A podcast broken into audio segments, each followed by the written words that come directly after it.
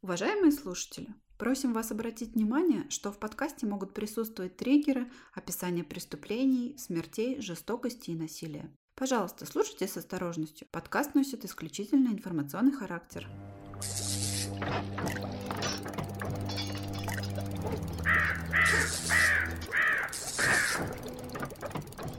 Всем доброго дня! Это подкаст «Зрачок Ворона», в котором мы посерфим за вас Википедию, Яндекс, Google и книжный магазин, чтобы раскопать самые жуткие и леденящие кровь истории мировой жестокости. Короче говоря, рассказываем криповые истории вместо сказок на ночь. У нас тут военные преступления, техногенные катастрофы, религиозные секты, а также true crime кейсы, известные и не очень. У нас как-то в последнее время много еврейского. Опять еврейская загадка, блядь тысячный раз. Снова ты нет.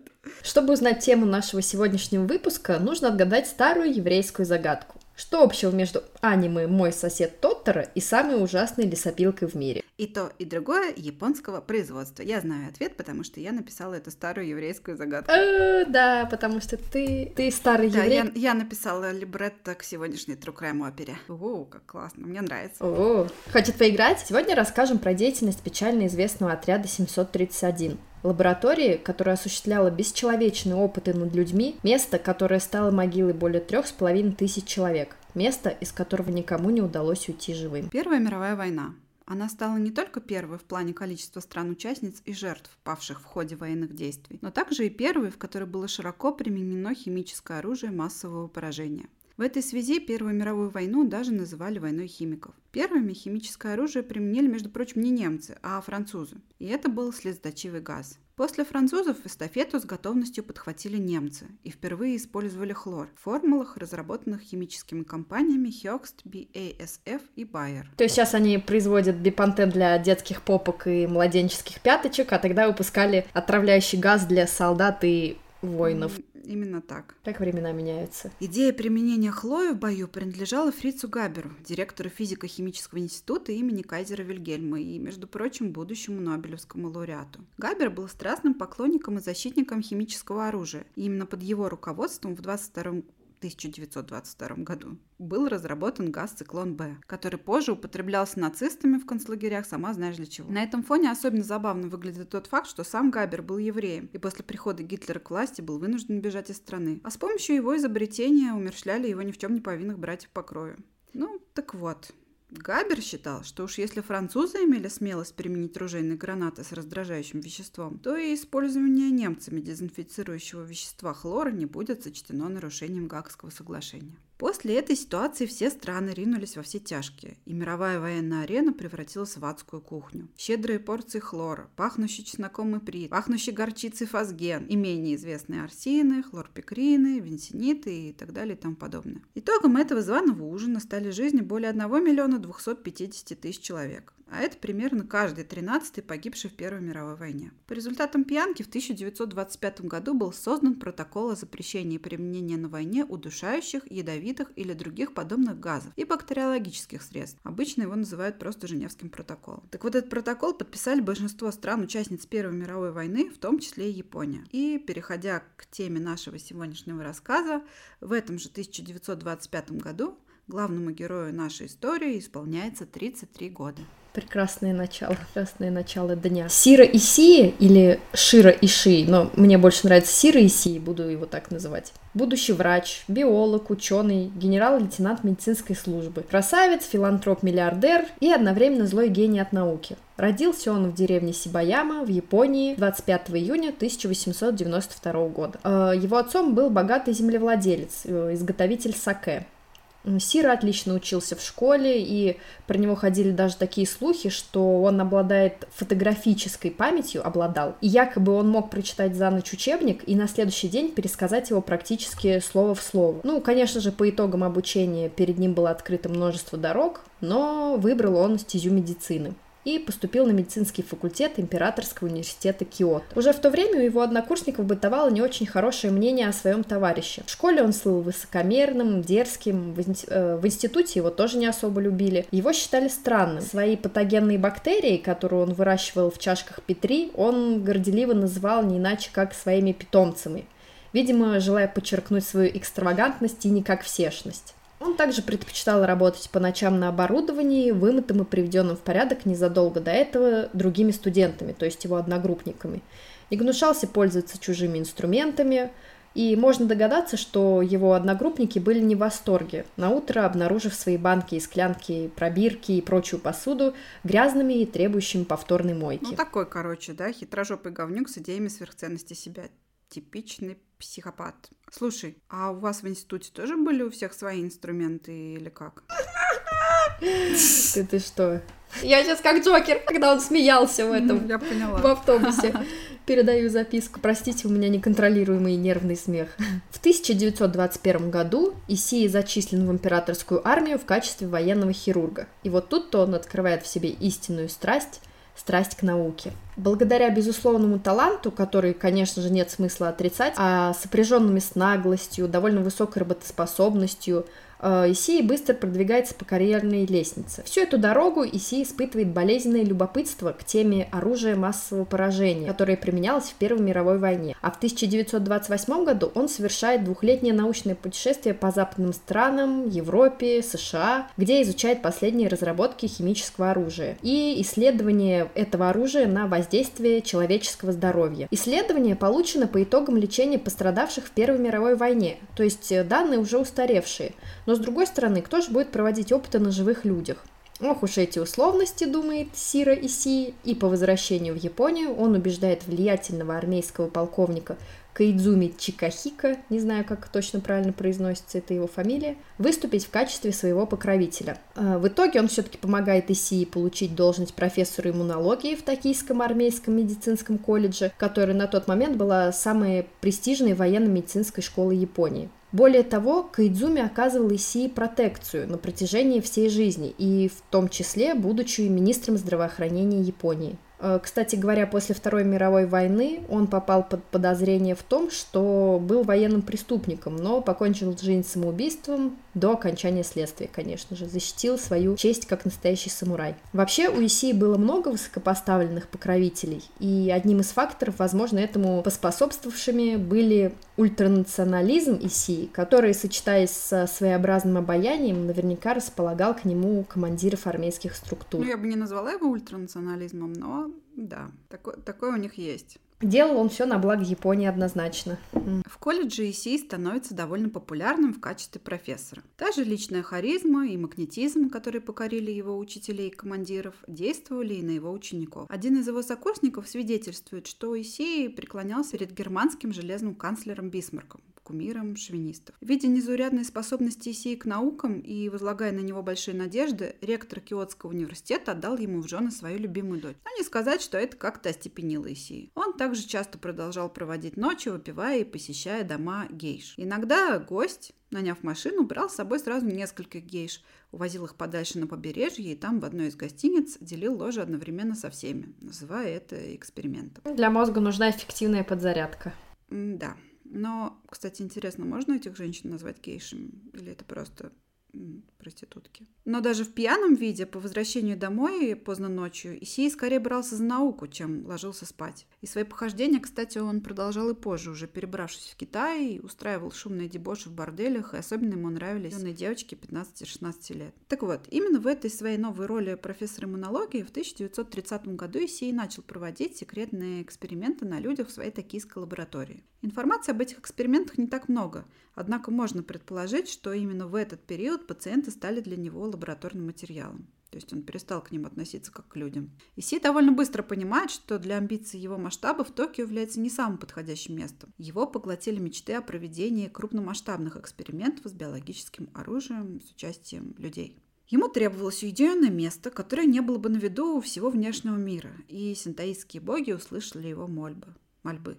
1932 году Япония оккупирует Маньчжурию, северо-восточной области Китая, и создает там марионеточную колонию. Переименованную Манчжоу-Го, с японским управлением и японской жандармерией, то есть как бы полиции и гестапо в одном флаконе. Благодаря своим связям в Верховном командовании армии Исей смог без каких-то проблем немедленно получить назначение в Маньчжурию, и он обосновывается в Харбине. Это город недалеко от китайско-советской границы. Лучшего места для цели Исей не найти. Он понимает, что именно тут будет обеспечен достаточным количеством живого человеческого материала для своих будущих опытов. Благодаря 600-тысячному населению города, китайцам, маньчжурам и русским. Но откуда в Китае русские в 1932 году, спросите вы? А оттуда, что город Харбин на северо-востоке Китая, тот самый, который присмотрел Иси, это город фактически русского происхождения. Он был основан русскими в 1898 году, как железнодорожная станция Трансманьчжурской магистрали. А позже, после революции, сюда бежали многие дворяне, белые офицеры и интеллигенция, которые также внесли весомый вклад в развитие города. По-моему, тут даже Вертинский бывал, но я точно не уверена. Заручившись поддержкой местных властей, Иси выбивает получает достаточно такое неплохое финансирование. И вскоре в 20 километров от Харбина начинается грандиозная стройка огромного комплекса. Там находятся просторные научно-исследовательские секции, которые ИСИ продумывал сам до мелочей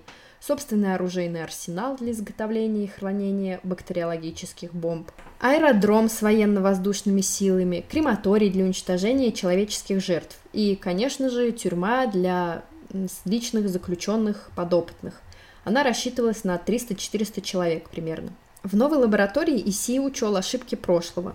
Толщина тюремных стен составляла 40 сантиметров, помещения отделялись друг от друга решетками, чтобы в случае побега можно было заблокировать бунтовщиков в какой-то секции, и во все камеры был проведен трубопровод с возможностью пуска ядовитого газа, который контролировался вентилем, и этот вентиль, конечно же, находился в кабинете самого ИСИ. В другой части комплекса располагались более мирные помещения. Общежитие для японских работников, бар, библиотека, спортивные площадки и, конечно же, что? Утешение для тела и души. То есть бордель и синтаистский храм. То есть сходил в бордель, снял напряжение, потом в храм, очистил душу от грехов и к работе. Снял душу, да, снял напряжение с души.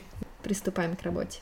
Себя Исии тоже не обидел, он поселился в Харбине с женой и детьми в огромном русском особняке, который э, дочка Исии Харуми с любовью вспоминает и сравнивала его даже с домом из фильма «Унесенные ветром». Так, в конце 30-х годов происходит торжественное открытие. Возглавляемое Исии новое подразделение распахивает свои двери, готовые принимать гостей и фабрика ужасов, получившая кодовое название «Отдел профилактики эпидемий и очистки воды Квантунской армии», весьма так скучно звучит, или по-простому отряд 731 начинает свою работу на научном поприще. Деятельность отряда во многом соответствовала принципам работы какой-нибудь передовой современной компании. ИСИ диверсифицировал структуру отряда на несколько отделов и спецгрупп, каждый из которых занимался своим делом. Часть процессов была ориентирована на поиск новых способов ведения бактериологической войны и выращивания новых устойчивых бактерий, холеры, паратифа, сибирской язвы, гангрены и, конечно, любимый мэтром Исей королевы всех болезней – чумы. Любой эффективный креативный менеджер согласится, что не менее, если не более важно для ИСИ было отладить логистику, организовать и оптимизировать процесс доставки продукта к потребителю по формату от двери до двери, то есть от лаборатории до человека или животного, которого предполагалось заразить. Само собой разумеется, что нужно было и удовлетворить спрос, то есть обеспечить нужды армии необходимым количеством бактерий для ведения бактериологической войны. А воевать предполагалось преимущественно с соседями – Советским Союзом и Китаем. Занимались и другой деятельностью, направленной на то, чтобы сделать неизбежную войну проще и приятнее для самих японцев. Все изыскания отряда щедро финансировали, и отряд не испытывал стеснения ни в средствах, ни в рабочих руках. Причем даже в 1945 году, когда война уже практически завершалась, из Японии все еще присылали людей, правда, в основном уже подростков помощь врачам и санитарам отряда. Студенты, школьники. Третьекурсники. А, чтобы лучше понять структуру отряда, да и вообще, как и что там было организовано, давайте устроим себе интерактивное погружение. Представим, что вы молодой японский специалист, недавно получивший диплом факультета бактериологии. Ну, с отличием. Взвесив все за и против, вы все же решаетесь и отправляете Исии свое резюме, которое тот с радостью принимает. Сам Сир Иси, ну, это, конечно, вряд ли, но мы же просто фантазируем. Так вот, сам Сир Иси впечатленный вашими успехами на поприще науки, похлопывает вас по плечу и предлагает выбрать для трудоустройства любой из отделов отряда на выбор, где вам покажется наиболее интересно работать. Мэтр предлагает вам небольшую экскурсию по территории, ну и разве же мы можем ему отказать? Какой бы ты выбрала себе отдел для работы? Давай сначала рассмотрим, какие есть, а потом я тебе отвечу. Итак, первый отдел. Самый творческий workspace и сердце всего отряда. Здесь осуществляется разведение и разработка самых стойких, жизнеспособных и одновременно смертоносных бактерий чумы, холеры, проказы, газовой гангрены, брюшного тифа, сапа, туберкулеза. Дизентерии. Звучит как перечисление болезней из моей медицинской карточки. А, ну, кстати, ты, наверное, вообще неуязвимая была бы для, для отряда. У тебя иммунитет к чуме должен был выработаться.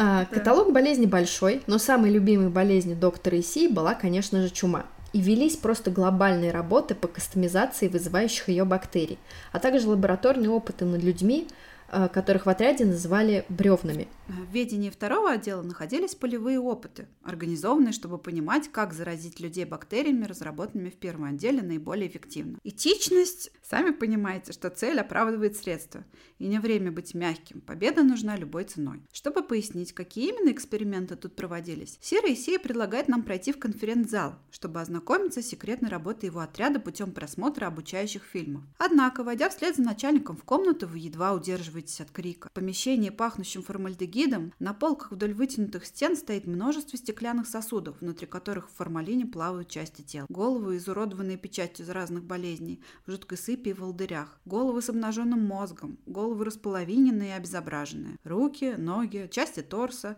половые органы, а также сердца, желудки, кишки и матки. Кунсткамера, да. Прям кунсткамера. Если что, это выставочная комната вовсе не литературное допущение, а реальное помещение, которое находилось в здании отряда. Вы замечаете, что Исия следит за вами взглядом своих пронзительных глаз – и, сделав глубокий вдох, берете себя в руки и принимаете невозмутимый вид. Исей кивает и включает проектор, на котором начинается другой фильм о тестировании и разработке отряда на людях. Подопытные китайцы и русские. Их приводят на полигон и обнаженными привязывают к столбам, стоящим друг от друга примерно на расстоянии 50 метров. Затем людей заматывают толстыми одеялами вместе с головой, чтобы они не погибли раньше времени то есть до окончания эксперимента. Поверх одеяла закрывают щитами, оставляя незащищенными только ягодицы и ноги. Затем неподалеку взрывают бомбы, начиненные бактериями. Люди кричат от боли, когда в их кожу врезаются осколки зараженного снаряда. Через какое-то время, достаточное для заражения, людей снимают со столбов дезинфицируют кожу и возвращают в лабораторию. Следующие кадры показывают все стадии болезни, через которые несчастным пришлось пройти после взрыва. Ведь эксперимент прошел успешно, и все до одного заразились газовой гангреной. Конечности Ой, их господи. темнеют и раздуваются. От больных исходит отвратительный запах гноя и гнилостных газов. Бедные люди. Следующий эксперимент проводится аналогично, только вместо осколочной бомбы используют другую керамическую, которая не взрывается, а разбивается, извергая из себя полчища живых блох каждой бомбе их содержалось около 30 тысяч. Зловещая тишина на опытной площадке даже хуже взрывов и криков. Чтобы добраться до людей, зараженным блохом требуется несколько часов. После чего они, оказавшись на теплом теле, начинают кусать людей и пить кровь, одновременно заряжая их вредными бактериями, содержащимися в их поджелудочковом органе. Звучит мерзко. Результат тот же. Все заключенные заражены бубонной чумой. И фильм продолжает хладнокровно демонстрировать все стадии болезни, сопровождая комментариями. Появление бубонов, увеличение лимфатических узлов, лихорадка, чумная пневмония, судороги, конвульсии, смерть. В этом случае завершение эксперимента не такое удачное. Некоторые подопытные выживают, и им предстоит поучаствовать в следующих экспериментах. Кинофильм производит на нас такое сильное впечатление, что прочая деятельность второго отдела кажется нам куда более-менее интересной. Здесь также заведуют производством как простых авиационных бомб, так и керамических и фарфоровых оболочек для наполнения зараженными блохами. Сотрудник второго отдела, понизив голос, по секрету нам рассказывает, что основными проблемами в транспортировке болезни до потребителя было то, что до сих пор не был найден оптимальный способ такой доставки. И тут папаша Исии, как называли его работники отряда, приходит в голову гениальная мысль использовать керамические бомбы вместо обычных, которые при падении и столкновении с землей не взрывались бы, а просто разбивались и выпускали из своих осколков тысячи блох, живыми и невредимыми. Говорят, что эта идея посетила нашего сладострастного генерал-лейтенанта, когда он был в гостях у гейши. Девушка, мол, случайно разбила то ли вазу, то ли заколку, и Исия, воскликнув «Эврика!», как был голый, выскочил из дома и побежал по улице, размахивая своим достоинством, требуя немедленно собрать заседание научного совета. Скорее всего, это, конечно, байки, но идея была и впрямь неплохая. В отряде эти керамические оболочки быстро поставили на производство. Второй отдел также разрабатывал специальные виды вооружения для распространения бактерий. Распылители в виде авторучек и тросточек. Это имеется в виду тросточки... Для ходьбы. Для ходьбы. А, тросточки для ходьбы. Это с какой целью? Чтобы так своего оппонента незаметно... В общем, тоже это не совсем понятно. Почему непонятно? Открутила, а у тебя там колба с блохами. Разбил беспалевый и все. Ну, разбил беспалев, но ты же и сам можешь заразиться, получается. Ну, то есть это плохо контролируемый такой процесс. Нет, ну смотри, ты, ты же в ту же секунду не заразишься, то есть у тебя будет время уйти, а люди-то, которые здесь остались, например, жители этого дома или еще как-то... Ну, в общем, это такое точечное всего, место, видимо, целью. да, для дальнейшего распространения, по минимуму микрокулич. Здесь же имелся учебно-просветительный отдел для подготовки диверсантов для совершения акций с использованием бактериологического оружия. Это, я так понимаю, какой-то отдел для вербов. Говорили, вот, иди, разбей вот эту баночку. Ну, для промывки мозгов просто и для объяснения, как что конкретно делать. Угу, для промывки, для обучения. Допустим, что оптимальный вид бактерий найден, но это еще полдела. Необходимо изготовить достаточное количество бактерий, чтобы обеспечить заражением все вражеские территории. Здесь в дело вступают наши рабочие лошадки из четвертого отдела, который отвечает за то, чтобы производить нужные бактерии в оптимальном количестве. Ферма малышей бактерий оснащена самым лучшим оборудованием, и сотрудники ее трудятся с утра до глубокой ночи на благо Японии. Процесс производства бактерий в лаборатории начинается с приготовления чистой питательной среды из агар-агара, пептонов или, например, мясного бульона. Да, малыши бактерий должны питаться хорошо. Сотрудники, одетые в плотные костюмы, маски из нескольких слоев марли, защитные очки, резиновые сапоги до паха, фартуки, которые закрывали всю поверхность тела от шеи до сапог. В общем, как эти товарищи, когда во времена ковидов поначалу ходили, а, они проходили процедуры полного обеззараживания под душем.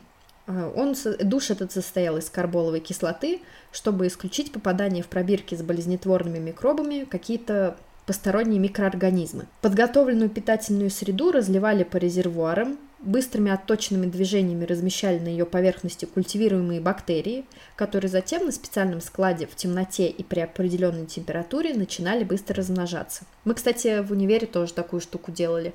Там так здорово вот нужно было в эти пробирки таким специальным крючком быстро так раз, и такой след от крючка оставался, и вот на этом как раз месте начинали там всякие культуры расти. Узоры получались разного цвета. В смысле, цвета. вы выращивали чуму и холеру? Нет, мы выращивали... Ты точно училась в медицинском университете? Может быть, я была в Японии все это время. Нет, мы там выращивали каких-то стрептококков, еще что-нибудь. Знаешь, так по своему же горлышку повозил и тут же вырастил. Не очень ну, Может интересно. быть, ты думала, что выращиваешь стрептококков, а на самом деле ты выращивал специальные бактерии для уничтожения славянского населения с помощью переноска которых планировалась осуществлением птиц. Во славу финоугров. Почему? А, ну да. Точно. Через какое-то время с помощью специального ленточного конвейера автоматически извлекали питательную среду из культиваторов и особыми скребками снимали с ее поверхности размножившиеся бактерии чумы, а также других. Полученная масса была похожа на густой йогурт или 20% сметанку. Причем один из... Mm. Э, причем, да, кстати, я кушать хочу очень сильно. Ждем. То есть э, ты налил туда пептоны и мясной бульон, а открыл у тебя там борщ со сметаной. Ну, видимо, он как-то, да, в процессе вот этого культивирования в определенных условиях он загустевал, как-то прокисал, чтобы более питательно было. И вот причем один такой производственный цикл, который длился несколько дней, мог на выходе дать до 30 миллиардов бактерий. Вот. И поэтому измерение бактериальной массы э, в отряде начали, начало происходить не количеством, а килограммами. То есть, к примеру, ежемесячно изготавливалось до 300 килограммов чумы. Взвесьте, пожалуйста, 2 да. килограмма чумы. У меня мурашки побежали аж. Да, наверное, вот 300 килограммов. Сколько это можно портов каких-нибудь? Вскинул так это по килограммчику на один корабль. 300, ну нет, чуть больше. Чуть больше, чуть меньше. Мне кажется, я уже где-то шутила эту шутку. Черт побери, я повторяюсь. Короче говоря, хочешь почувствовать себя сотрудником четвертого отряда, четвертого, наверное, отдела, забудь в холодильнике кастрюльку с остатками борща на 3-4 недели. Здесь, конечно, не совсем потому что плесень, которая появится в борще или любой другой пище, она наоборот убивает бактерии, поэтому сотрудники отряда так тщательно облачались перед работой в свои противочумные костюмы, чтобы избежать малейшего загрязнения. А полученную нашу вот эту чумную сметану можно было использовать и в дальнейших экспериментах. Например, начинить сладкие пирожки и угостить китайских деток в соседней деревне. И это сейчас не черная шутка, а реальная практика отряда, сволочи. Или заразить болезнью крыс, чтобы приступить к следующему этапу производства – выращиванию зараженных блох для начинения ими бактериологических бомб. Делалось это так. Крысе прививали чуму и усаживали ее бедную в тесный контейнер с фиксаторами, чтобы блохи могли свободно размножаться, питаясь зараженной кровью крыс. Затем блох собирали и помещали в контейнер. Как они о блохах-то заботятся. Гораздо лучше, чем о своих бревнах. Ну да, но им тоже как бы это не освобождает их от следующих повинностей. Затем блок собирали и помещали в контейнеры, где они и находились до того, как быть использованными в авиабомбах. Диверсии осуществлялись и другим способом. Например, сотрудники отряда снабжали ничего не подозревающих жителей соседних деревень едой в виде, например, гуманитарной помощи, а иногда под покровом ночи диверсанты пробирались к деревням и выпускали из специальных корзин десятки голодных крыс, также зараженных болезнью. В крысах отряд не нуждался, потому как в виварии содержались десятки тысяч грызунов, пасюков – Иногда отравлялись водоемы, устья рек и колодцы. Сотрудники отряда даже предупреждали новичков, что при покидании территории отряда ни в коем случае нельзя пить воду из колодцев на китайских территориях. Как заботливо. Да. Третий отдел отряда, словно в насмешку, оправдывал его конспирологическое название, которое звучало как Напомню, отдел профилактики эпидемии и очистки воды Квантунской армии. Здесь производили фильтры для очистки воды, которые изобрел сам папаша Исии. И эффективность работы таких фильтров была очень высокой. Однажды Исея, демонстрируя свой прибор в генеральном штабе, отфильтровал собственную мочу, превратив ее в прозрачную чистую воду, которую затем выпил. Золотой дождь.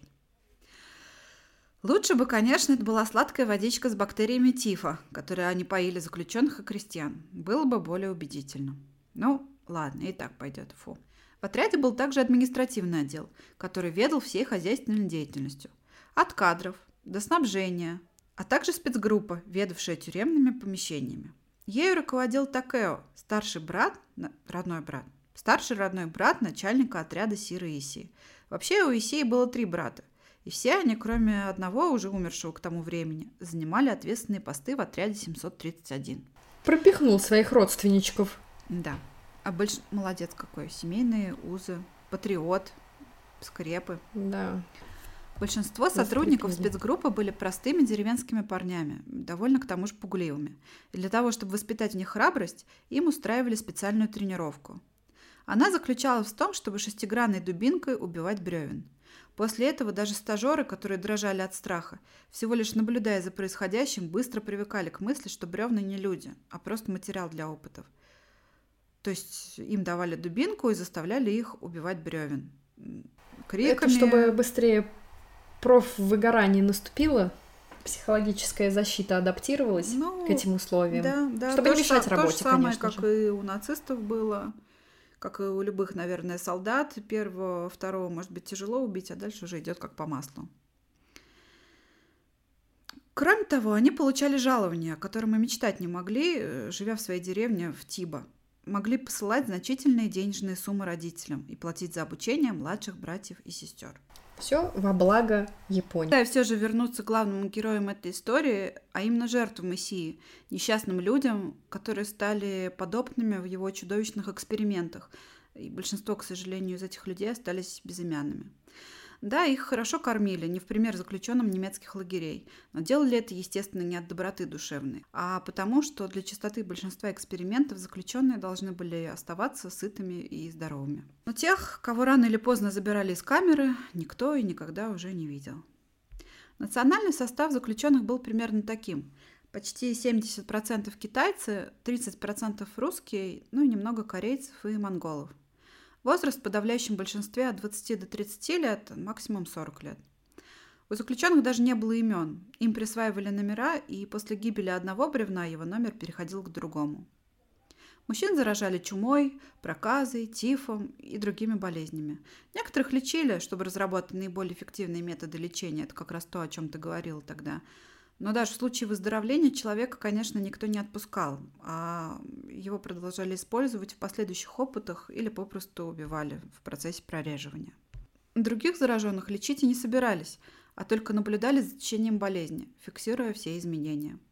Многие из этой группы подвергались вивисекции, вскрытию заживо, для оценки состояния внутренних органов и забора органов для дальнейших исследований, а также излечения бактерий. Это происходило примерно так. Человека отводили в секционную, заставляли лечь на стол, а затем на лицо накладывали маску из хлороформа, после чего, когда жертва теряла сознание, оперативно вскрывали заживо, удаляя органы и распределяя их по ведрам, которые тут же уносили помощники.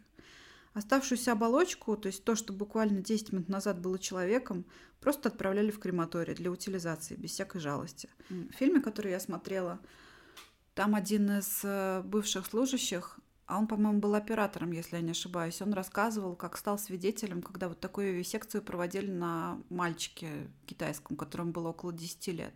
10 или 12. И, конечно, он запомнил это на всю жизнь. Такое невозможно забыть, как вообще после этого жить. Жесть. Сказать. Да, он это снимал на камеру. Кошмар. Ой. Да никак как-то, как жить. Видимо, может быть, реально сознание это все старается либо вывести, либо просто ты с ума сходишь рано или поздно. Да человек такая сволочь, наверное, ко всему привыкает. Да, адаптируется, наверное. А, Многие из опытов носили факультативный характер, не относящийся к производству биологического оружия, и ограничивались только фантазией врачей отряда 731.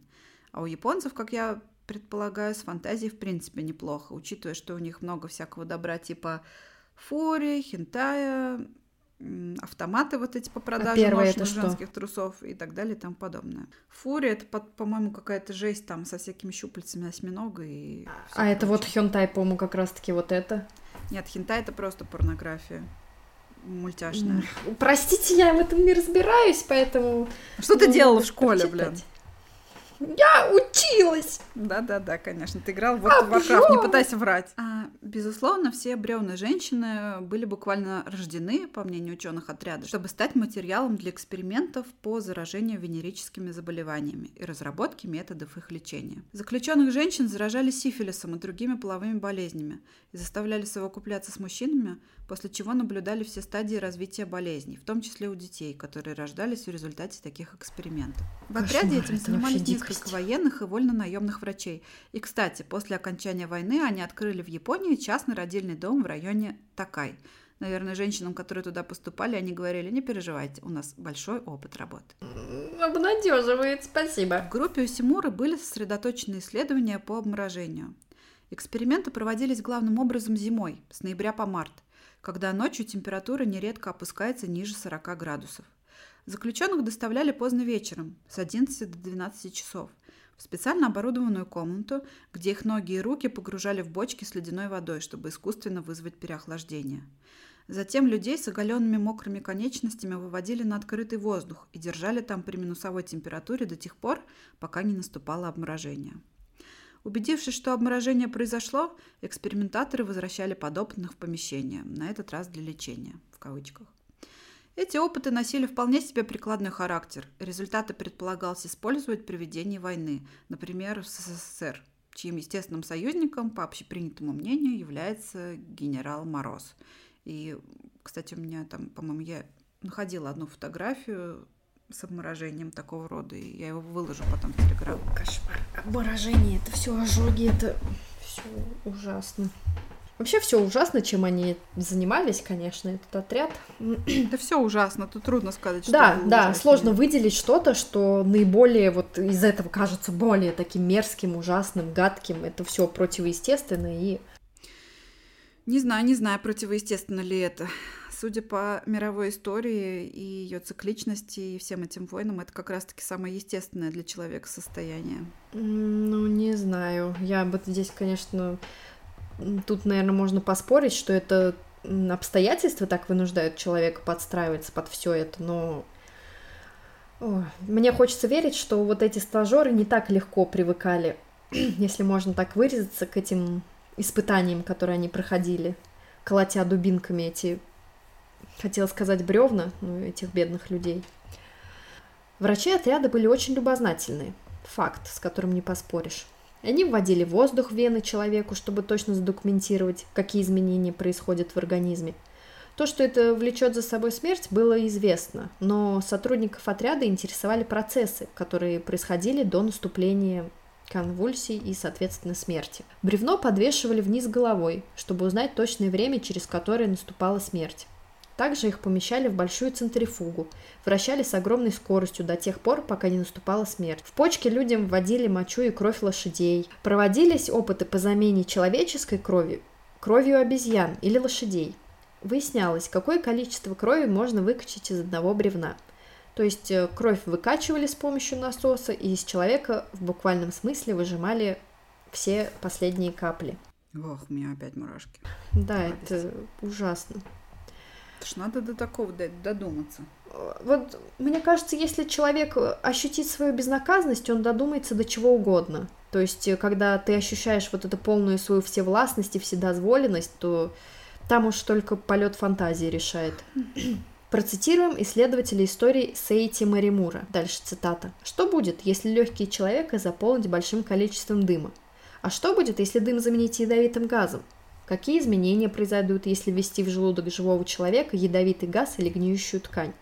Такие эксперименты, сама мысль о которых противоестественно нормальному человеку и должна быть отвергнута как античеловеческая, с холодной расчетливостью осуществлялись в отряде 731.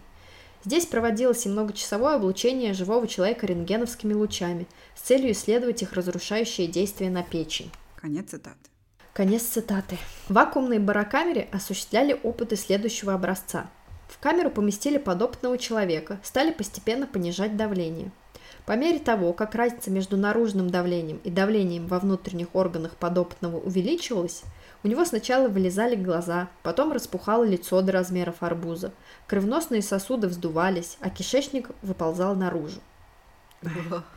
Да, это, это вообще мне кажется, даже для подписчика топора или еще какой-то группы таких подобных. Или группа «Плохие новости». Да, это тяжело, очень тяжело.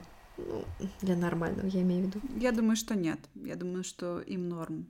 Судя по комментам, там вообще собрались самые отборные... Слушай, я подписана на топор, но... Самый отборный контингент нашей страны. В том числе и мы. Ну ладно, я шучу, я туда не подписан. Я продолжаю. Цитата.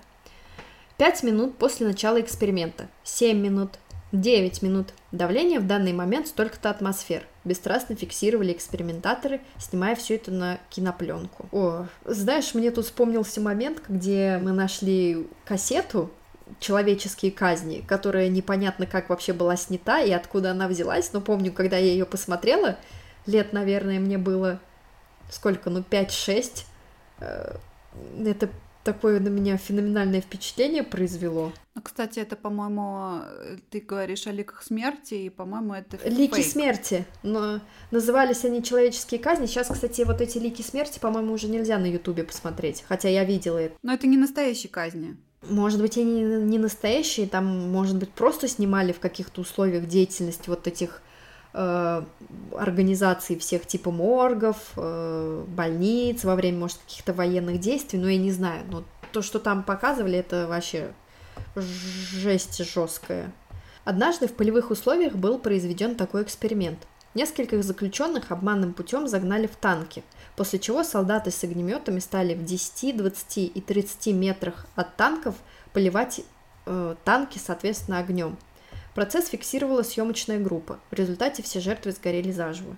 Мне вот интересно, вот этот эксперимент они проводили ради чего? Чтобы измерить э, огнестойкость танков и, и что они потом исследовали вот на этих телах, которые там остались? Ну, скорее всего, да, они хотели измерить огнестойкость и какой уровень там огня, огневой силы выдержит танк. И, наверное, последствия, да, для человека. А, то есть это, видимо, вот эти исследования, они как-то разрабатывали для, может быть, какой-то формы, для какой-то особо огнестойкой. Вот другой эксперимент, который в отряде называли нанизывание шашлыка.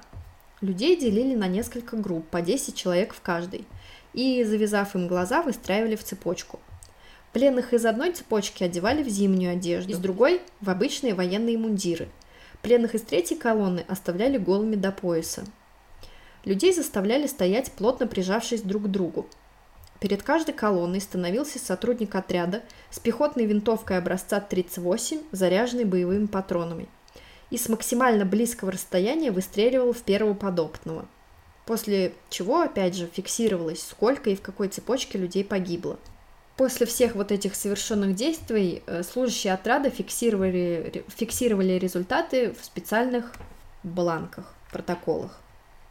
В фильме Елены Масюк «Конвейер смерти» рассказывается о случае, когда русскую женщину по имени Мария Иванова и ее четырехлетнюю дочку использовали при совершении очередного эксперимента. Мария умоляла пощадить ее ребенка, обещала сделать все, что от нее потребуют, но их обеих заперли в камере, куда пустили ядовитый газ. Женщина старалась закрыть лицо ребенка, но, конечно же, все было тщетно. Девочка умерла первой, а вскоре после нее умерла ее мама. Экспериментаторы в это время холодно, холодно и равнодушно фиксировали время смерти.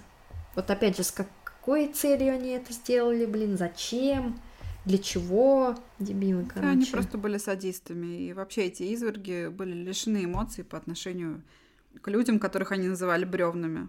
Воспринимали их как подопытных животных, да и к животным относятся с большей жалостью, чем к людям. Однако при всей своей сломленности люди оставались людьми, стараясь противостоять невзгодам, помогать друг другу. Например, известен случай, когда с целью эксперимента заключенным раздали сладкие пирожки, зараженные бактериями тифа но ни один заключенный к ним не притронулся. Очевидно, те, кто знал о подобных опытах, передали по всем камерам, что пирожки, возможно, заражены бактериями, а в отряде не могли понять, каким таким образом заключенные передавали друг другу информацию. Происходили еще более удивительные случаи. Например, из камеры в камеру передавались самые разнообразные предметы. Чтобы подкрепить больного заключенного, ему в камеру по цепочке передавали сухие фрукты, входившие в рацион узников. По тюрьме ходили клочки туалетной бумаги, на которых было записано содержание экспериментов. В одиночную камеру, куда только что заключили пленного командира Народно-освободительной армии Китая, были переданы в качестве знака внимания маленькие китайские туфельки, которые бревны китаянки плели из скрученных полосок бумаги. Эти полные драматизма вот моменты это вот тоже момент, конечно, заставляют ужасный, нас да. да, гордиться принадлежностью к роду человеческому, так же, как и деятельность отряда стыдиться его. На самом деле, я думаю, что в это был вовлечен, скорее всего, кто-то из японских надзирателей, потому что как иначе они могли из отряда, из камеры в камеру передавать какие-то предметы. Наверное, не все из них были лишены человечности. Ну, бог его знает. А однажды даже произошел бунт. Он вспыхнул после общего сбора и переклички, которые всегда начинались в 8.30 утра. В одной из камер тюрьмы, находившейся в левом крыле седьмого корпуса, содержалось двое русских заключенных. И в то утро один из них стал звать охранника, чтобы объяснить ему, что его товарищ по камере заболел. Так как регистрация состояния здоровья подопытных была обязательна, охранник, ничего не подозревая, открыл железную дверь камеры. Нужно сказать, что замки всех одиночных камер тюрьмы имели одинаковую конструкцию и единый ключ. И тут произошло неожиданное. Больной вдруг распрямился, как пружина, и бросился на сотрудника спецгруппы. А в это время второй русский пленный ключом охранника по очереди открывал железные двери и громкими криками и жестами поднимал узников. Скорее всего, это был жест отчаяния измучившихся людей. Они не могли не догадываться, что попытка, скорее всего, окончится провалом. Очень быстро сработала тревога, и заключенные оказались заблокированы в коридоре между тюремными помещениями. Ну и на этом бунт фактически был окончен. Русских расстреляли на месте, а китайцев загнали обратно в камеры – и несколько минут спустя все заключенные, которые находились тогда в седьмом корпусе, были задушены газом и умерли в муках. Думаю, эта история все же показала японцам, что заключенные это не бессловесный скот, а люди, способные к сопротивлению. Ну, я надеюсь, что они являются вас на. Да, и вообще вот эта вот история про вот эти бунты, про передачу друг другу продовольствия, туфелек, ну, вера в человечество восстанавливается. Недостаточно веры в человечество. Потом послушал историю про туфельки. Можешь кастовать следующее заклинание. В 1942 году Сира и Си назначили руководством боевыми операциями в Китае. И вплоть до начала 1945 года главой отряда 731 становится его единомышленник Масади Китана. Настоящей причиной, по которой, скорее всего, Сира Исии был отстранен от командования своим детищем, это, конечно же, подозрение в коррупции и хищениях средств при строительстве отряда. Но, видимо, ему все-таки мало было. Вот мало, надо было больше. Нужно больше золота. Ну, как и любой наш чиновник, пожалуйста. Кто из них довольствуется своей зарплатой? Хоть одного. Довольствуется, довольствие. Если есть возможность, мало. буду брать. То возьмет кто-то другой, лучше уж я. А, конечно, ни в самом отряде, ни тем более где-то еще об этом никто ничего не знал так как невозможно было бросить тень на бога войны, как его называли. Однако в 1945 году Иси возвращается на свой пост, что внезапно. Возможно, предчувствуя, что впереди тяжелые времена, японское руководство вновь понадеялось на своего ручного гения, который, несмотря на свои слабости, все еще оставался знатоком бактерий и мог бы помочь преломить ход войны. К счастью, этого так и не произошло. Отряд продолжал свою работу до самого окончания войны, при этом непрерывно наращивая объемы производства. В начале 1945 года планировалось увеличить объемы грызунов до, страшно подумать здесь, внимание, 3 миллионов, а количество бактериальной массы нарастить до 300 тонн. Куда им столько? Обмазываться чумной сметаной. Блин, блинчики с чумной сметаной. Тифозные блинчики с чумной сметаной. Что может быть вкуснее? Веселый молочник просто в обмороке, в конвульсиях бьется. Гангренозный кофе возьмете, сэр? Да, пожалуйста. Рядом с туберкулезным пончиком, пожалуйста. Но 9 августа СССР начало наступление на Японию на китайских территориях, и когда стало очевидно, что Япония проиграла, отряд поспешно расформировали. Стены как могли взорвали, разрушили, и всю документацию, ценное оборудование и сотрудников, именно в такой последовательности, вывезли в Японию в Японию и Корею. Сира Иси, кстати, бежал в первых рядах. Вот те и бог войны. Ну, конечно, ему надо было сохранить свою светлую голову. Мразь, дрянь. И больше всего его беспокоил вывоз многочисленных результатов исследований и штаммах самых вирулентных бактерий. То есть он переживал, конечно же, за, свое, за своих питомцев, нежели чем за своих сотрудников и их семей. При разработке плана эвакуации он вообще настаивал на том, чтобы члены руководства и научные сотрудники, а также их семьи, должны были совершить самоубийство. Сам он, конечно же, в их число не входил. Потом это распоряжение отменили, видимо, не все согласились, но перед отправкой сотрудников э, им все-таки раздали капсулы с ядом, ну, на всякий случай. И надо отметить, что некоторые даже яд приняли. Это наиболее легкий для вас вариант был. Этот яд еще появится на страницах истории, словно все, к чему прикасался Исии, заражалось чумой зла и непременно уносило жизни. Но об этом мы скажем позже. Рогатый король! Возвращаясь к эвакуации отряда из Китая, что же произошло с последними заключенными, которые оставались на тот момент в тюрьме отряда? В августе 45 года в тюрьме было еще около 40 человек. И неужели их всех отпустили? Ну, конечно же, да. Ну, то есть, ну, конечно же, нет. нет. Сэр, с вами все хорошо. Ты там с кем-то? Кто говорит? Всех их отравили на тот свет. Отправили? Отпустили, да? Всех их... Неважно. Всех их отравили тем же цианидом, использовав вентиль в кабинете Сиры Исеи. Выживших добили, застрелив, а трупы скинули в огромные выгребные ямы, где залили нефтью и подожгли. Периодически, чтобы останки горели равномерно, куски тел и мясо извлекались сотрудниками, перемешивались и снова заливались мазутом после чего поджигались. В итоге ямы с останками были забросаны песком и землей. В общей панике, а может и специально, многие животные в Виварии не были истреблены, а выбрались на свободу, ну, либо были выпущены. Совпадение это или нет, но с июня по сентябрь 1946 года в районе поселка Пиньфань свирепствовала сильнейшая эпидемия чумы. Совпадение? Не думаю. А в деревнях Ифэюань, Дунцзинцы, а также Хоувер Наверное, проще было сказать в еще, в еще нескольких деревнях. От чумы погибло 103 человека. Вероятно, эту эпидемию помогли распространять как раз те грызуны блохи, которые вырвались на свободу при разрушении сооружений отряда 731. Ну, скорее всего, так и было. И здесь, конечно же, мы плавно переходим из раздела преступления к моему любимому разделу наказания. Да-да-да. Основных вопросов два. Первый — это какое наказание постигло этих людей, которые, несомненно, являлись преступниками. И второй, как так вообще вышло, что в то время, когда одни люди плачут во время просмотра мультфильма «Король лев», кстати, всем привет, это я, Врачи и служащие из отряда, напрочь лишенные малейшего сочувствия, проводили над живыми людьми свои безумные и безжалостные эксперименты.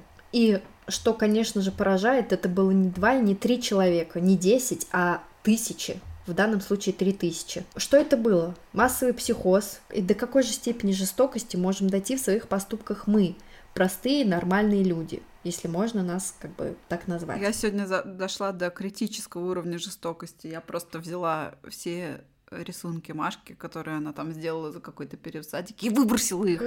Святотатство, кощунство. Это, наверное, можно сравнить с, со степенью жестокости нашей мамы, когда она сожгла коробку со всеми твоими рукописными Да, материалами. книгой фэнтези, которую я писала Да, с классе. рукотворной творчеством воочию просто сотворенным. Да, еще там были рисунки панков. Ну нет, кстати, большинство твоих рисунков, они здесь лежали. Я их недавно тоже спасла.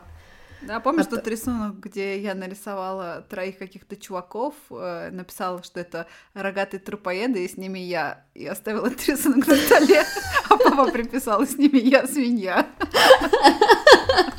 Ой, это да, это мощно. Как так можно? Сразу еще сохранился. Надо бы, кстати, поискать. Это же такое, такая история.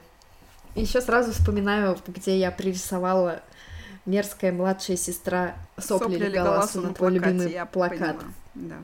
Да. Они еще потом не стирались, и когда ты их стерла, там остались такие въевшиеся в страницу вот Канавки. эти полосы. Канавки, именно так.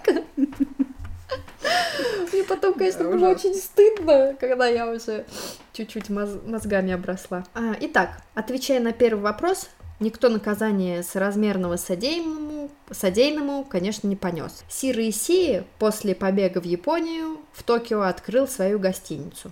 Там-то его и нашли службы американских оккупационных войск. А, Или, может, он сам на них вышел, тут неизвестно точно, так как товарищ он был ушлый и сообразительный. Советский Союз требовал привлечения к ответственности руководства отряда 731 э, во главе с начальником отряда, конечно же, Сира Исии. Исии же обратился в штаб-квартиру американских оккупационных войск и передал американцам тайно вывезенные материалы. То есть это, ну, такой обмен довольно-таки приличный. Американское военное командование было вне себя от радости, заполучив огромное количество уникальных по тому времени данных. Я думаю, они сейчас-то, в принципе, не потеряли своей уникальности, э, которые касались как раз вот бактериологического оружия, и постаралась как можно скорее тайно переправить в Японию захваченного в плен и находящегося в Шанхае в лагере для военнопленных Масади Китана. То есть это бывший начальник отряда 731, когда э, Сира и Си, ну, якобы заподозрили вот в хищениях и взятках. То есть это на период с 1942 по 45 год. Да, это дружок Сиры и Сии. Дружочек, дружбанчик, Да. кореш. Сладкая парочка Твикс. Этот, наверное, был левой палочкой Сира. Два сапога пара. Винтик и шпунтик. Вупсень и пупсень. Лёлик и Болик. Да, кто еще знает какие-нибудь такие парочки? Пишите в комментариях, жмите на колокольчик. Я хотела это добавить, но не стала. Я еще не, слишком не могу себе такого позволить. Все наши оба два поклонника пишите в комментариях, жмите на колокольчик. Да, мы же как раз с тобой разговариваем. Я что-нибудь напишу. Итак, перед официальным допросом Сира и Сии американцы устроили в одном из местечек в Японии секретную встречу с ним и ему и Китана, предоставив этим двоим возможность в течение целого дня обмениваться информацией и таким образом полностью подготовиться к предстоящему допросу. Это очень по-доброму они с ними обошлись. А, В итоге, по результатам допроса ИСИ, который стал просто пустой формальностью, а, Советскому Союзу было передано заключение, что место пребывания руководства отряда 731, в том числе и ИСИ, неизвестно, и обвинять отряд в военных преступлениях нет оснований. Щелчок, занавес. Очень здорово. Самому же ИСИ американцы позже выделили специальное помещение в Токио, где он занялся приведением в порядок материалов 731, которые он вывез из Пинфани. Существует информация, что Иси даже ездил в США и в Мэриленде работал над бактериологическим оружием в одной из местных правительственных лабораторий. И якобы эти разработки применялись армией США на войне во Вьетнаме. По Слушай, словам... я просто подумала, а? что это, знаешь, на что похоже? На поле чудес. То есть Исей такой, вот тебе коттедж, в Токио занимайся приведением в порядок материалов отряда. Вот тебе синтезатор, вот тебе ноутбук, и вот тебе путевка в Мэриленд. Какая у них там была действующая партия? От японской партии. Бо... А, нет, это США. От республиканской партии. Поездка в Мэриленд. Крутите барабан. Ноутбук. Доброго здоровья. Жениха ему богатого. По словам его дочери, Иси умер от рака горла в возрасте 67 лет. То есть он еще так, видимо, порядком прилично пожил. Причем до самой смерти продолжал исследовать с холодной отстраненностью ученого. Свой рак? Ох уж эти ученые. Хотя, может, это и неправда. Также она говорила, что незадолго до своей смерти он перешел в католичество, Распорядителем на его похоронах стал его кореш Масади Китана. Видимо, они, правда, очень хорошо дружили. Да, дружки-корешки. Такие корешки, кресла-мешки. Многие из врачей отряда Исеи стали известными и уважаемыми учеными в Японии. Но ну, расползлись по всей стране как таракашки и открыли свои практики и частные клиники. Да, Масадзи Китана, второй командир отряда 731, в 1950 году стал одним из основателей компании Green Cross, то есть Зеленый крест одной из ведущих фармацевтических компаний Японии, которая стояла у истоков разработки искусственной крови. И, скорее всего, передовой характер этой концепции был построен на разработках, полученных в отряде 731. И, кстати, еще не забыли про проклятие Сиры и Сии? Так, кстати, в конце 80-х годов компания Китана Green Cross оказалась в центре скандала. По их вине около трех тысяч японцев заразились ВИЧ. Ой-ой-ой. Да. А интересно, они ввели, получается, э, они же не ввели в своей лаборатории, еще не было ВИЧа на тот момент, в 45-м, вот в, три, в, три, в 30-х, В то-то время не было, а в какой, когда он появился? Ну, в конце, в конце 60-х. В 60-х первые, по-моему, упоминания о заразившемся. Ну, вот тут же написано, в конце 80-х годов mm-hmm. она оказалась в центре mm-hmm. скандала. Хм, они бы могли там какие-то разработки провести. Так вот, Возвращаясь э, к полученному наказанию, был ли кто-то наказан, под суд пошли 12 человек из отряда 731 плененных во время отступления Квантунской армии Советским Союзом. Да-да, вы не ослышались. 12 человек из более чем трех с половиной тысяч сотрудников. Один отряда. санитар, два охранника, четыре э, работника столовой, кто там еще? И уборщик. Среди оказавшихся на процессе человек присутствовал в том числе и Атодзу Ямада, главнокомандующий Квантунской армии. Переводчик с японского Протасов, который сопровождал допрос Ямада на процессе, приводит забавный случай. Следователь начал изощренно ругаться матом, по-русски. И на робкий вопрос Протасова, переводить ли это заключенному, ответил, что да, переводи. Ну, Ямада закусил ус, долго обдумывал сказанное, а потом спросил, какое, мол, удовольствие мог иметь господин следователь с моей матерью. Ей как-никак уже больше 90 лет. Глупый японец. Я так понимаю, это было я твоя ну, мама? типа того, что да, или твоя... Все они были осуждены на разные сроки. От 25 лет э, шутнику Ямаде до двух лет э, санитару, попавшему под замес за неимением кого-то более важного. Но практически никто из них не отсидел полного срока. Может, потому что тоже передали какие-то важные данные Советскому Союзу, а может, потому что в глазах общественности Советский Союз хотел предстать более гуманным и цивилизованным, чем он являлся для своих собственных граждан. Но, во всяком случае, Беломор-канал японцы не строили и лес в тундре не валили. Их хорошо кормили, о них заботились, а в честь досрочного освобождения устроили прям таки прощальный пир. Вот так, да. Таким образом, отряд 731, в котором разрабатывалось бактериологическое оружие, для чего было потреблено более трех тысяч живых людей и осуществлялось беспрецедентное в истории человечества применение этого оружия, в послевоенной Японии смог остаться практически безнаказанным.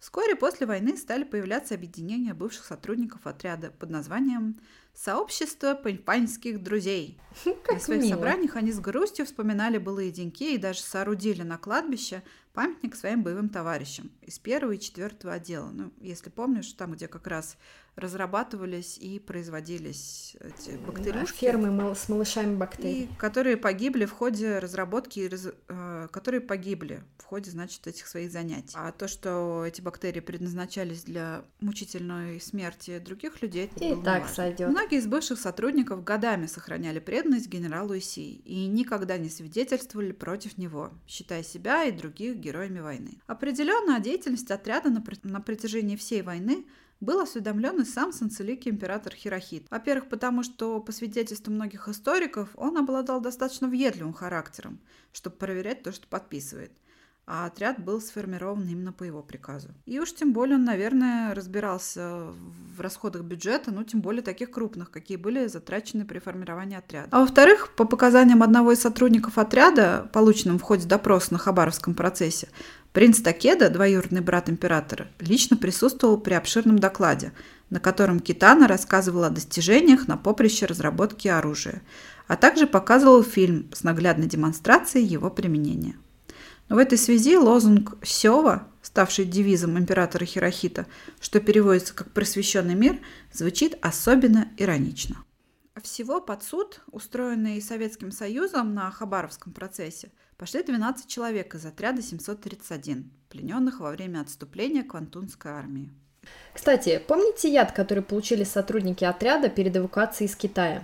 Э, с ними связан еще один довольно-таки трагичный случай. 26 января 1948 года, то есть через два с половиной года после расформирования отряда, в отделение императорского банка Тайгин в пригороде города Тасимы вошел человек в белом халате. Э, в белом, в белом халате, сообщивший сотрудникам банка, что он является медицинским работником. Э, и в данном районе буйствует вспышка дизентерии и он должен немедленно сделать всем присутствующим вакцину от дизентерии. После получения согласия он сделал присутствующим 16 людям уколы, и в результате которых скончались 12 из них. 12, включая ребенка. А, вакцина оказалась раствором цианида. В результате преступник забрал из банка 185 тысяч йен, после чего покинул банк. Второй аналогичный случай произошел в другом банке, но ограбление было сорвано, так как дозы яда оказались недостаточны, и причем во второй во второй раз преступник оставил на месте преступления визитку с именем доктора Сигару Мацуи. Но у доктора имелось неопровержимое алиби, и его непричастность к делу была быстро доказана. Во время проведения следствия были выявлены все люди, которым доктор оставил визитку, то есть это э, всего 92 человека, у 62 из которых они сохранились. Другие же смогли предоставить алиби, и в итоге подозреваемых осталось всего 8 человек – из этих восьми в итоге под суд пошел художник Садамити Хиросава, так как четверо сотрудников банка, оставшихся в живых, опознали его – Плюс после ограбления банка у него появились крупные суммы денег, происхождение которых он объяснить не смог. Ну или делает это весьма неубедительно. Так или иначе, его приговорили к смертной казни, которой он так и не дождался, скончавшись в возрасте 95 лет от пневмонии. Нормально тоже так пожил. А не дождался казни он потому, э, потому что она должна была быть утверждена японским, мини... японс... японским министром юстиции. Я слышу, как ты там хихикаешь. Нет, я просто вздохнула. Но ни один из сменившихся на этом посту из 33 человек ее не подписал. Потому что отсутствовали неопровержим... Потому что отсутствовали неопровержимые доказательства его вины. То есть э, за 90... Сколько этот чувак прожил, если он 95 лет, его возраст, за это время 33 человека сменили вот министры юстиции. То есть никто такой не черканул ручкой и сказал, а, ладно, пофигу, не могли даже как-то подложить документ просто, чтобы поставьте вот здесь свою подпись. И теперь мы плавно возвращаемся к отряду 731. Цианид, которым были отравлены несчастные сотрудники банка, происходил из запасников отряда 731, как раз из тех капсул, которые были розданы сотрудникам с целью отравления в случае, если они попадут в плен к советским войскам которые в это время уже занимали окрестные китайские города. Неизвестно, был ли в самом деле виновен Хиросава, но никакой прямой связи его с отрядом 731 установить в итоге не удалось. Возможно ли, что он оказался простым козлом отпущения, призванным отвлечь внимание от настоящего преступника и с целью отвести взгляд от преступлений Японии прошлого? Ведь ни одно государство не любит, когда ему упоминают былые грешки. А что касается второго вопроса, как это возможно, что такое большое количество людей разом теряют все свои человеческие, гуманистические качества. Ну и вообще вопрос наказания. Ну вот ты как думаешь? Бог, бог с ним даже с Иси и остальными его приспешниками. Но как ты относишься к американцам и к тому, что они дали ему уйти и, более того, спокойно с ним сотрудничали все после войны? Ну, время? они совершили весьма такой выгодный обмен.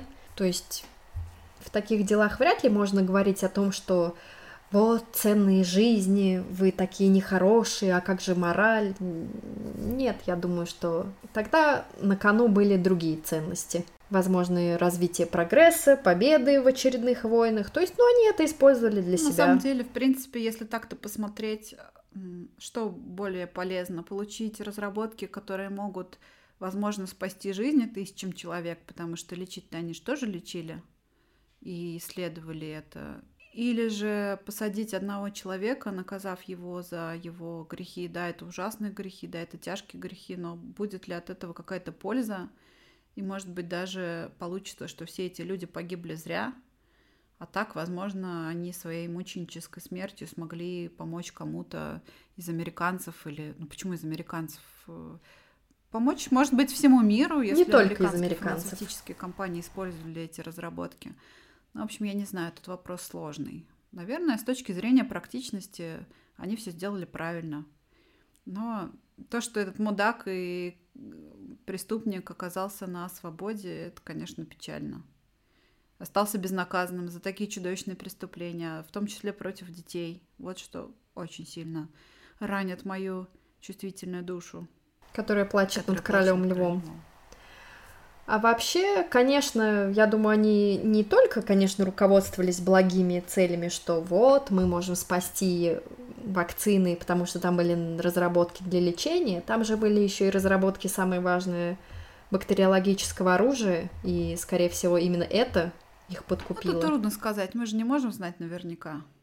Поэтому да, мы не можем, но мы можем винить? надеяться в лучшее, да.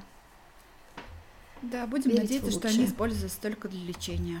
Вот. Также я да, хочу и сказать, самое главное... Что... А, что? Да. И самое главное, чтобы таких больше не повторялось опытов и таким путем достигнутых знаний. Знаний.